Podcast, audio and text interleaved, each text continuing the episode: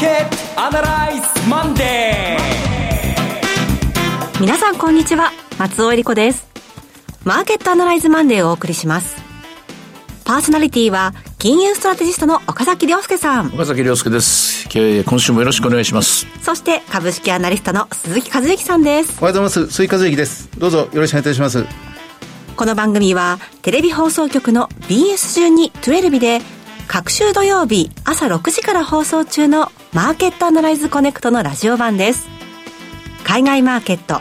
東京株式市場の最新情報具体的な投資戦略など耳寄り情報満載でお届けしてまいります。さあ2月5日も節分も終わりましてね。早いですね。本当に。あのー、それはそうと大丈夫でした？あ失礼しました。先週あの1週間お休みをいただきまして インフルエンザで寝ておりました。あのー薬が効いて効きましたか？そうですね。あのゾフルーザをゾフルーザ。はい処方されまして。塩野義ですね。あ、まあ、中外のタミフルとか、はい、あの有名なんですが、うん、でもやっぱり今やゾフルーザですね。どんどんどんどん進化してるんですね薬の世界も。まあ我々はでも松尾さんがいない中ぐたぐたでしたね。そうでしたか。もう、なんかすんごいパスが悪くてですね、ええー、なんか、えー、私は一人でつまんないこと喋ってたなと動画を見ながら反省する日々でございます。先週の YouTube の放送ですね。横断歩道を渡ろうとしてダッシュしてもなんか足が前に進まないみたいな感じがしてそう、パスしろっていうのにね、もう、もつれた足でドリブルしてるあの我々男衆が寄りましたね。そうでしたか。まあ今週からあのまた元気にね、はい、いつも通りのペースでお届けしていきたいと思います。はいそれでは番組を進めていきましょう。この番組は株365の豊かトラスティー証券の提供でお送りします。今週のストラテジー。このコーナーでは今週の展望についてお話しいただきます。雇用統計も終わってというかその前に FOMC も終わってその前に日銀の金融政策決定会合も終わって、えー、っと、いろんなことが終わって、えー、ちょっとエアポケットに入る週ですが、はい、今週は日本株はというとですね、えー、2月限オプションのスペシャルコーテーションというのがあります。はい、まあ、これをめぐって、前回の1月限っていうのは、あ随分高いところに、えー、S q 値が決まって、で、相場をびっくりさせる波乱のですね、展開になったんですが、今回はというと、まあ、おそらく同様にですね、S q 値は高くなるのじゃないかな。高いと言ってもですね、3万7千を超えていくとは思えないんですけども、うん、まあ、3万6500円ぐらいかなっていう具合に、まあ、あの、今日も朝からちょっといろいろ調べてたんですけども、大体まあそんな感じで見てるんですが、じゃあ今週日経平均を使った、例えばクリック株36であるとか、先物であるとか、えー、まあ CFD もの、まあこういったものはどういう戦略がいいかなっていうと、あの、S q が終わってからの方が、うんと、あの、上昇トレンドは続いてるんですけどね、ええ、上に行くとすれば S q が決まって、それこそ全部が3月切りに乗り換えるところからだと思うので、今週に関して言うと、えー、少し、まあ、レンジ取引といいますかね、3万6千円台の、レンジ取引、つまり3万6千円台前半での買い、はい、3万6千えー、台後半での売りみたいなですね、えー、ちょっと消極的といえば消極的ですけれども、こういう取引に終始することになるかなと思います。まあ何せ、今日月曜日結構高く始まってるんですよね。そうですね。そして、9時4分が3万6452円。ここは一番高値になってますね、うん、そうです。だから先週の動きで言うとですね、かなりまあ高いような、あの、ここから買えるかというとね、おそらく大勢の人が、ここから、え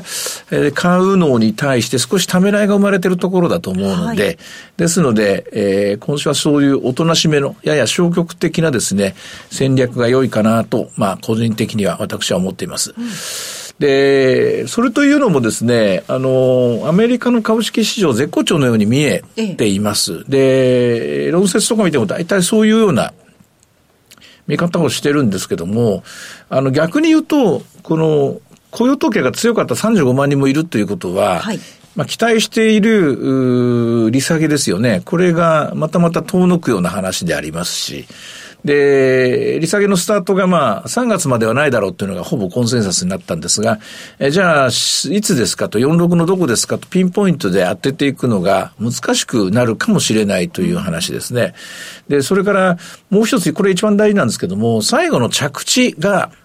えー、中立金利が未だに2.5%で設定されてるんですが、はい、これが最終的にですね、2.5ではなくて3.0ぐらいのところでとどまるのではないかなというのを、はい、えー、長期金利の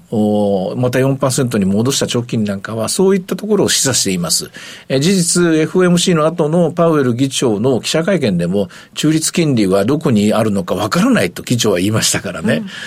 えー、ちょっと今、そういう意味では債券市場の最後の目的地、最後の着陸地点は、えー、行方不明になったと言いますか、さあの市場参加者、途方に暮れてるとこだと思いますのでね、まあ、一切構わず大型成長株は、えー、メタがまあ筆頭ですけども、メタの時価総額で2割とかですね、上がるというのは、これはもう、あの、明らかにマーケットプレイヤーたちがオプションを多用していると。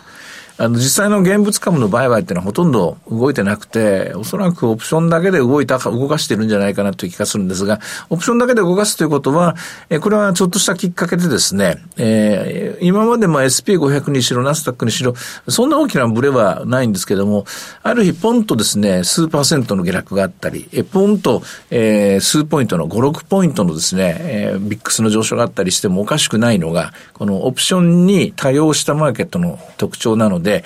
あまりアメリカ株に、えー、つアメリカ株が強いからといって、連れて一緒に上がっていきましょうというような、えー、そういう、えー、考え方は、ここからの水準、まあ、特にこの3万6千超えてからというのはですね、ちょっとそういう甘い見見方というのは、えー、忘れて、日本株は日本株独自の、はい、えー、考え方で、えー、進んでいっていいんじゃないかと思います。折しもまあ日本は日本で、えー、決算がどんどんどんどん出ている最中ですので、でね。はい、こういったところを見ながら、まあ今週はトヨタとか任天堂とかですね、こういったところが出てきますからね、大体まあ今週で大体大枠は決まるんでしょうね。それともう一つ、えー、最近見逃せないのが、はい、えー、アジア勢といいますか、中国勢の日本株への参加だと言われてるんですけども、えーあの、今週からですよね、確か、中国とかお休みのモードに入っていくのはね。2月の10日から10日からですかね。そうですよね。で、台湾なんかももう、えー、その少し前から始まるみたいですからね。えー、アジア勢はここからしばらくお休みになるんじゃないかと思うんで、えー、今まで見たような爆発力は、アジアからは聞こえてこないんじゃないかと思います。うん、まあ、えー、いろいろありますけれども、えっ、ー、と、雇用統計については、えー、他の番組の宣伝なんですけども、系列ということで許してほしいんですけども、明日の日経 CNBC の、はい、私のコーナーで 詳しく、どこがポイントで、えー、ちょっと傷がついてるっていう話をするんですけれども、えー、あんまり手放しで喜べる形ではなってないという、そんなふうに私は見ているということだけお伝えしたいと思います。はい。さあ、鈴木さん、今、決算のお話もありましたけれども、いかがでしょうか？はい、あの、そうです。日経平均、まさに3万6000円大が大固めで、やっぱり調整入ってますけど、やっぱり企業の方からは、やっぱり随分びっくりするようなニュースが相次いでいるという状況ですよね。あの、野村証券、野村ホールディングスが1000億円の自社株買いを発表したり、あの、まあ、キャノンも同じように1000億円の自社株買いを発表したりですね、あの、金額がやはりかなり大きくなってきている。まあ、出遅れているところが、大型でやってきているというのは、あとはカゴメが、その、かなり大きな、そのアメリカ企業の買収を発表して、そのカゴメ自体の売上高が、いっぺんに3割、4割増えるというような状況ですし、はい、あとは、先週末のあの、その、日本テレビのストップ高、というか、まあ、テレビ局各社が一斉に、その、まあ、株価急上昇するという動きまあ、放送法は変わらないんですけど、あの、会社独自で外国人の保有に対しては、20%超えてる外国人に対しても配当金は支払うっていう、会社独自で決めることによって、あ、これは、じゃあ名義出さなくても、これ外国人はもっともっと買ってくることができるんだなっていうような、まあまあ、まあ、マーケットの思惑先行ですけどね。まあそういうものは随分出てきていて、企業が相当これまでにない動きを出してきてるなっていうのが、まあ先週は鮮明になってきたなという感じがしますね。まあ1月だいぶ半導体が盛り上がったなっていう感じありましたけれども、そういったあの銘柄の物色の流れは2月はどうでしょうね？あの、まあ今、まあ先ほどから触れてますように、やっぱり決算です。決算の良いものと悪いもので、はっきりもう明確に出てしまってますんで、あの、経営力というんでしょうか。はい、あの、企業の戦略というものが本当に問われていて、それを確認した上で、その資金がゆっくりゆっくり後から入ってきているというのが、まあ、今回の決算ではっきりしてますね。これ、てっぺんを行くのがアメリカに、アメリカ本社の NVIDIA などの半導体グループなんですけども、はい、これだけがですね、もう先走っても相場は危ない橋を渡るだけのことなので、例えばアメリカあるいはヨーロッパの半導体及び半導体製造装置企業に比べて日本のそのグループはまだ割安だぞという視点で外国人が入ってくるっていう、これが自然な動きだと思うんですよ。で、日本はというと、その日本の中で先を走っている先進企業、先端企業ですね、それに比べると、まだまだ決算を見れば、えー、こんな風に買える会社が次々と出てるぞという、裾野へ裾野へというですね、その広げていくような展開が安定的な3万6千円、3万7千円向かう時の、まあ、条件だと思うんですね。まあ、今週日本株はそういう意味ではですね、やっぱり出遅れている者たち、ここが、スポットライト当たってもらいたいな。そう当たる展開であれば、2月から3月に向けても、まあ、節分定常なんていうですね、まあ、陳腐な、陳腐なって言ったら信じてる人に怒れちゃうんだけど、そういうものも笑ってですね、一緒に伏せるような展開になっていくと思うんですが、その横への広がり、これを今週日本株は期待したいところです。うんあのさあの様々な決算出てきますけれども、中でも鈴木さん、注目されてる企業ありますか、まあ、まあ今週はやっぱり、なんといってもトヨタが、これ、えっと、火曜日でしたっけ、えっと、そうですね、火曜日のザラバ中にいつも出してきますんで、で、えー、同じ日に三菱商事も出してきますし、ホンダが木曜日ですね、で、マツダと東京エレクトロンが金曜日に決算、金曜日600社、まあ、決算が出てきますんで、はい、一つの大きな山になりますね。まあ、今日も日本郵船であったり、あの伊藤忠、住友商事が出てきますから、まあ、毎日大所が何かしら、ね、あの、コアになりそうな銘柄が毎日今週は発表してくるということでしょうね。はい。さあ、そして外国為替市場の方ですけれども、ドル円は148円の、まあ、半ばぐらいということですが、はい、このところの方向感いかがでしょうね？あのー金利をだけ見てるとですね、この間あ4%を切って一瞬3.9%台に入ったところで46円台があったり、あるいは日本銀行の、まあ、正常化の動きですよね。日本銀行が、えー、本格的に正常化に向けて動くぞというような話を、まあ、してたのでですね、はい、そこで46円に行く方向がうあったんですけども、あっさりと雇用統計が強くて、また長期金利が4%を超えたというのを受けて48円台なんですね。簡単には動かないですね。簡単には動かないっていうのは、簡単には円高にならない。はい。で、この、今回のドル高は相当しぶとい展開になっていると思います。えー、このしぶとい展開になっているというのは、外国為替でドルを買ってる人には嬉しい話。まあ、ほっといてもスワップの金利がじゃらじゃらじゃらら入ってきますからね。ただその一方で、えー、日本銀行及び財務省にとってみると、えー、実は介入をしたゾーンが152円ですから、もう目と鼻の先あるんですよ。はい、そうですよね。で、あと、5月まではですね、ええー、電気電気代、ガソリン、電気代、ガス代の補助金出るんですけども、その先のことを考えると、うん、ここから先のですね、えー、ドル高と、それから、えー、原油価格、天然ガス価格の上昇というのは、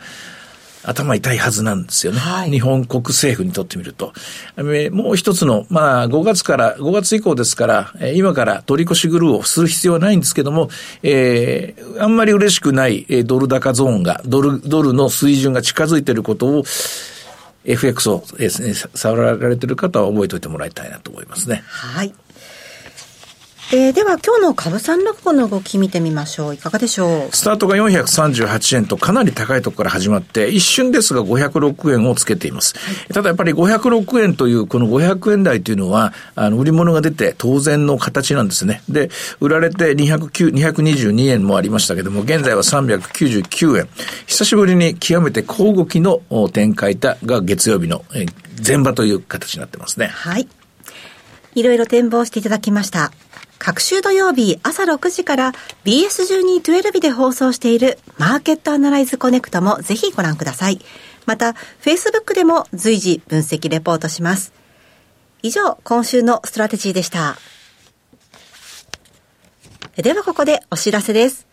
株365の豊かトラスティ証券から岡崎良介さんが登壇される YouTube から飛び出しての無料の少人数制セミナーをご案内します。2月17日土曜日、広島で開催。マーケットディーパーリアルセミナー in 広島です。11時30分会場、12時開演です。講師は、この番組でおなじみ、岡崎良介さん。進行は大橋弘子さんです。プログラムは、岡崎さん、大橋さんお二人による、クリック株365を活用した投資戦略、そして岡崎さんが現状分析から具体的な投資戦略、Web ツールを使った Q&A も合わせてたっぷりとわかりやすく解説します。さらにこちらのマーケットディーパーリアルセミナーではセミナー終了後人数限定でコーヒーを飲みながら楽屋で直接お話ができる特別企画、楽屋アフタートークもあります。さあ、岡崎さん、この楽屋アフタートークも随分とね、回を重ねてきましたけれども、はい、いかがですか？あのー、この間浜松で一昨日あったんですけども、はい、浜松にも大勢の方に参加してもらって盛り上がりました。うん、で、割とね、こう、小ぶりの部屋でやったんですけども、テーブルを取っ払って、はい、えー、なんかこう、どういうんですかね、私がみんなにおおとぎ話でも語り聞かせるみたいな 紙芝居をやってるようなですね、そんなような感じだったんですが、すごく熱気のある。で、その後の、えー、楽屋トークの中では、えー、面白かったですね。オプションの話を結構しましたね。オプションの質問がありました。えー、あとは、あとは、ニーサの話もしましたね。ニーサも、あの、まあ、そういう閉ざされた空間だったので、本音で、えー、語り合うことができて面白かったです。で、広島に関して言うと、これもう、大体戦略はもうこれでいこうかと言いますか、前半の戦略が固まってきたので、はい、まあ、その話をすることになると思うし、なぜそうなるのかというところが、詳しくお話できるかなというのと、それともう一つは、やっぱり、為替について、えー、かなり時間を割いていかねか、いかなきゃいけないなと、福岡、浜松、広島と、ここに時間を割いています。はい、広島でもこのあたりのところがですね、えー、かなり時間を、えー、かけて説明することになると思うので、FX に関して関心ある方も、ぜひ参加してもらえると嬉しいなと思います。はい。入場は無料です。定員は60名です。応募多数の場合は抽選となります。なお、今回のセミナー受講は、セミナーに参加されたことがない皆様を優先的にご案内させていただきますので、どうぞふるってご応募ください。では、会場です。JR 広島駅から歩いてすぐ、グラノード広島3階、TKP ガーデンシティプレミアム広島駅北口ホール 3E です。お申し込みお問い合わせは、豊かトラスティー証券セミナー情報ページよりウェブからお申し込みください。締め切りは2月の15日木曜日お昼の12時までです。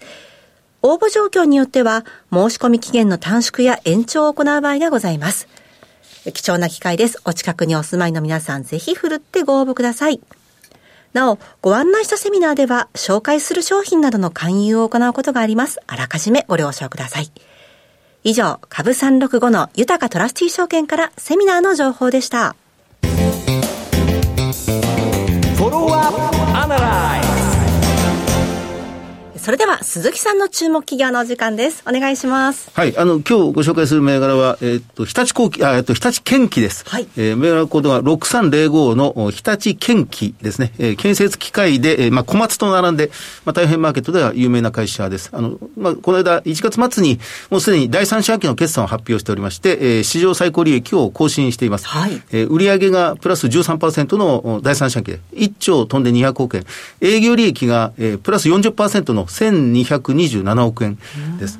で、まあ、今期、今通期を増額修正していまして、えー、営業利益1600億円の見通しだったものを1715億円に引き上げて、えー、これがプラス26%の増益で、えー、史上最高利益更新という動きになっています。で、アメリカが好調です。で、日本もそこそこ好調。で、ヨーロッパが少し減速気味というところです。まあ、中国は低迷しているという状況ですが、まあ、日立研究のポイントというのは、まあ、二つも三つもいくつもあるんですが、まず、その、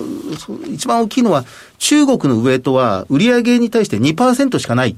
っていうところなんですね。はい、あのよく、まあ、建設機械メーカーは中国関連株とかつて言われたことがありましたが、今や日立建機の中国ビジネスというのは売上の2.1%ぐらいであるというのが一つ。まあ、ここが26%もこの第三四半期落ち込んでしまってるんですが、まあ、影響はそんなにないということです。で、売上の25%を持っている北米、ここが3割近く伸びてるんですね。あの、バイデン大統領を中心として、その政府によるインフラ投資、インフラ再構築というのが日本と同じように、アメリカでも今行われていて、ここがやはり相当伸びている。まあ、合わせてマイニングというか、まあ、資源会社が、まあ、かつて座礁資産と言われたんですが、はい、まあ、再生可能エネルギーもそうすぐには実用化はできない。やはり、まあ、鉱山開発も進めていくというところから、えー北米、それから、えーまあ、オセアニア、まあ、オーストラリアですね、えー、売上の20%近くを持っている。ここがやっぱり12%ぐらい増えているというのが一番の強みです。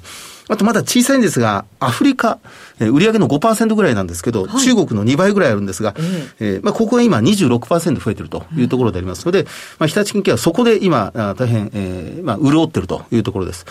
それから、これ、まあ、日立研究は、まあ、日立とついてますが、日立が保有株の半分をむや放出して、はい、えー、まあ、関連会社から外してる。で、その分、伊藤忠と、えー、日本、うん、まあ、産業パートナーズが、まあ、その分引き受けてるという状況で、日立グループからは一線を隠してるというところがありますが、えあの、中期経営計画を今実施していて、もう真剣に考えたんですね。まあ、よく言われるソリューション。うん、えー、まあ、顧客、お客さんの課題を解決するというビジネスを、えー、この会社は真剣に考えて、お客さんの課題ってなんだっていうことになるんです。はい、まあ、あの、三つあるっていうふうに彼らは考えていて、一つは生産性を向上させるっていうのがお客さんの課題である。で、それからコストを低減させるっていうのが、まあ、これまたお客さんの課題である。そして、環境に対応していくというのも、この三つが、今、自分たちの顧客の課題で、えー、みんな悩んでる。まあ、それに対して、この三つとも、それぞれに自社の製品で、まあ、解決してあげよう。まさにソリューション。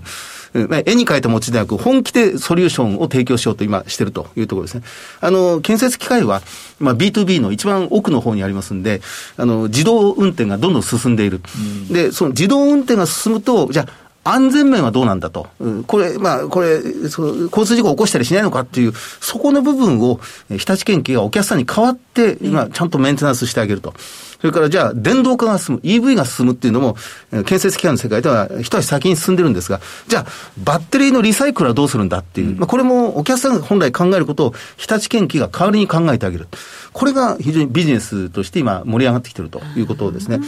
あの、建設機械っていうのは、その乗用車と違って、新しいものを作って、どんどん次から次へ買い替えサイクルを早めていくっていうことと、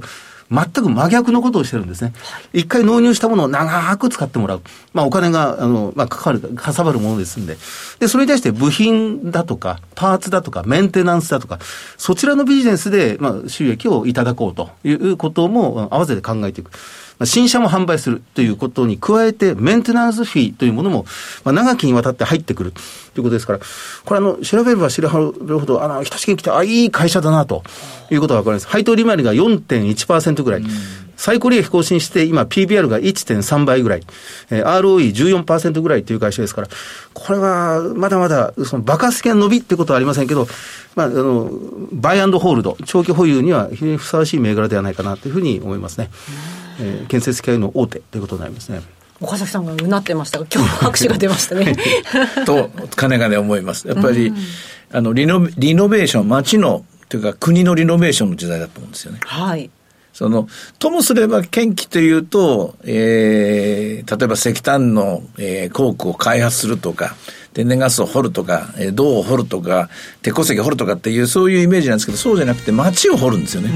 街を作り変える時の、街を作る時のあの設計図を書くのは大手のデベロッパーですけども、実際に、えー、こう、街をリノベしていくっていうのは日立建機とかこういう会社ですよね。なるほど。今日ご紹介したのは6305の日立建機でした。さてマーケットアナライズマンデーはそろそろお別れの時間です。ここまでのお話は岡崎亮介と追加和と。松尾恵理子でお送りしました。それでは今日はこの辺で失礼いたします。さようなら。この番組は株365の豊かトラスティ証券の提供でお送りしました。